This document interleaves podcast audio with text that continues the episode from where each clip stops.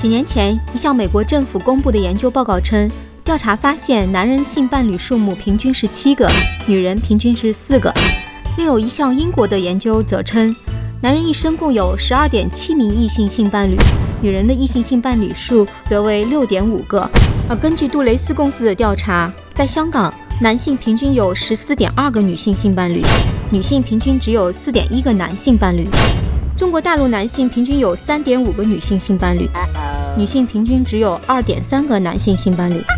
咦，你有没有发现这里面有些不对呢？性伴侣应该是一对一对的，而世界各个国家男性和女性数量都接近一比一，也就是说，男性和女性的平均性伴侣个数应该是比较接近的，至少这两个数不应该差得过大，否则一定是统计中某个部分出了什么问题。对了，说明一下，本文讨论的都是异性性伴侣，同性性伴侣数量问题不在本文考虑之列。关你屁事！对各种调查中男女性伴侣个数总是对不上号这种现象，数学家、统计学家、经济学家、社会学家都提出了各自的看法。虽然还没有一个广泛接受的解释，不过也说的各有其道理。我们不妨来看一下吧。解释一：男人、女人都在说谎。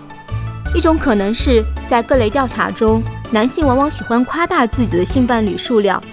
而女性则会怀着比较害羞的心理，把自己的性伴侣数量尽量往少了说。这种解释听起来还蛮有道理的，但不足以解释相差太大的差距。不少心理学家做过实验，让一组测试者在正常情况下填完问卷，另外一组被测试者身体则连上了插满线的假测谎仪，要求他们如实招供。两组结果差距倒不是很大。撒谎的人只是少数，而且未必是男性一定夸大，女性一定隐瞒。比如说，一些害羞的男生开始的时候也会说个较小的数字，而同时也有一些女生喜欢夸大自己的性伴侣个数。老娘最美。解释二：性工作者是问题所在。二零零五年，美国自然科学院学报上的一篇报道认为，女性性工作者是造成数据不靠谱的罪魁祸首。怪我咯。华盛顿大学社会学家布罗尔就觉得，此类调查多数在普通社区中进行，受访对象中的女性性工作者比例远低于他们在总人口数中的比例。由于此类人群的性伴侣个数比普通女性高很多，忽略了这部分存在会使得女性的平均值被拉低不少。但不少研究者也并不认同这一观点。在一九九七年《性研究》期刊上的一篇论文中，研究者对性伴侣个数进行调查时，在问卷中特地增加了一条问题：你是否参与过有偿性行为？统计数据的时候，他们把回答是的被调查者的数据第一次保留，第二次去掉，而两次男性和女性的平均性伴侣数量比例分别为二点九六比一和二点三八比一。这显示卖淫的因素对于调查结果有影响。但不应该是全部。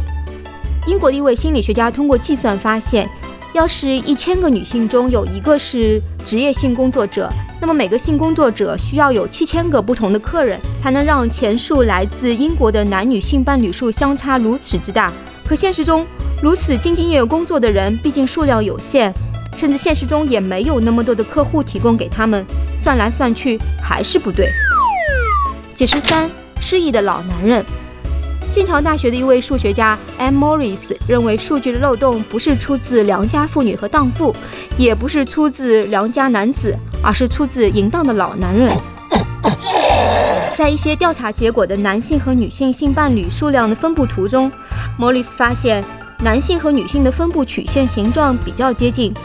不过，在性伴侣数量最多的大约占比百分之十的一个区域，男性分布图上多出来了一块。他认为。正是因为这一块拥有二十个以上性伴侣，年龄比较大的男性受访者在回忆一生中一共有过多少个性伴侣的时候，因为时间太长、数量太多而记忆不清，会在问卷上凑个整数，随意填一个像是五十啦或者一百的数字，而且更多时候他们会五路而不是四舍，于是让男性的平均性伴侣数膨胀了起来。如果只考虑性伴侣数在二十个以下的人的数据，那么男女的平均数基本可以平衡。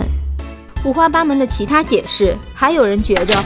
以下这些因素也可以一定程度上造成男女性伴侣数量失调，比如像萝莉控的大叔。一般此类调查只会给十八岁以上的男性和女性发放问卷，但一些萝莉控的变态大叔喜欢和未成年的女性建立性伴侣关系，不要脸，这会使得调查结果中男性的平均性伴侣数量更高。还有男性、女性对于性伴侣的定义不同，调查中男性往往会把发生过的所有种类性接触的人都称为性伴侣，包括口交、肛交，但是女生往往只把发生过标准的阴道性行为的伴侣算作是性伴侣。性幻想，相比于女人，男人更喜欢性幻想。他们会想象自己与第三者发生性关系，于是这多出的性伴侣数量很有可能是来自于他们的幻想。另外，有一些发达国家或者地区的男性会跑到邻近落后的国家去勾女，这样针对一个国家内部的调查就会出现男性平均性伴侣数量多出来一截的情形。看来，对于这个伤脑筋的学术难题，科学界也是众说纷纭。莫衷一是，各位性情中人，对于男性、女性的性伴侣数量总是对不上的神秘现象，你又是怎么看的呢？欢迎发表评论，我们会选取最好玩的评论，送出果壳阅读出版的新书一本。完美，这本书是著名性学家马小年老师所写的《知性三部曲》中的一本，里面涵盖了各种包括性困惑、性功能和性技巧的问题解答，非常实用哦。好厉害的样子，我。